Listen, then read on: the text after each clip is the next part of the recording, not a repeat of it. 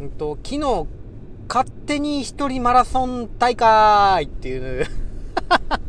昨日つか日曜日にね、やってみたんですよね。自分の家から職場までの距離がだいたい20キロっていうことで、ああ、なんか走ってみようかな とかって思って、いや、ちょうどね、うちの息子ちゃんがサッカーで、で、あのオルさん、愛妻のオルさんも、なんか職場に行くし、そこに娘ちゃんもついていくっていうんで、俺どうしようっつったら、なんかあの、うん、いいよ、自由にしててって、ねそんなこと言ってもらえたんで、うわ、幸せでしょって。で、どうせ家にいても、なんか、ぐだぐだ過ごして、ねゲームとかやっちゃうんかなと思ったか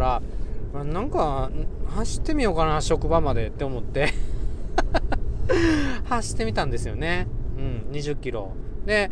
昨日結局完走できて走りました。2時間20分かな？かかって。うん。別に、うん、すげえいい記録ってわけじゃないんですけど、とりあえずね、走ってみて、みたいな感じでね、走ってみたんですよね。なんかいろいろ思うところありますよね。うん、走るだけで。もうなんか、人生かな？みたいな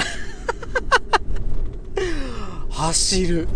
とは人生っていうかねあの耳の中で大好きな本「獣の奏者」っていう上橋直子さんの本があるんですけどそれ聞きながらねあの走ってるんですけど、うん、なんか、うん、目標を決めてなんねゴールして「やった!」っていうのも人生やと思うんですけども普通になんていうか何の目標も決めずプラプラプラプラ散歩するのも人生やなって思うんですよね。うん、で時々目標を決めてそれに向かってなんか一歩一歩走るこういうマラソンみたいなのってめっちゃ苦しいんですけども到着した時の何て言うかその達成感っていうのは半端ないなとは思いますね。うん、これもいいし、ね、でその道中をやっぱり楽しむっていうこれは目標を決めようが決めまいが同じなんですけどもその道中を楽しむ。僕の場合はマラソンの中で耳の中で聞く大好きな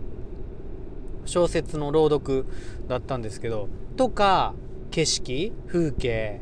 うん。いろんな匂い香り春の香り桜すごい綺麗でしたよね、うん、そういうのを楽しむっていうのもやっぱり両方美味しい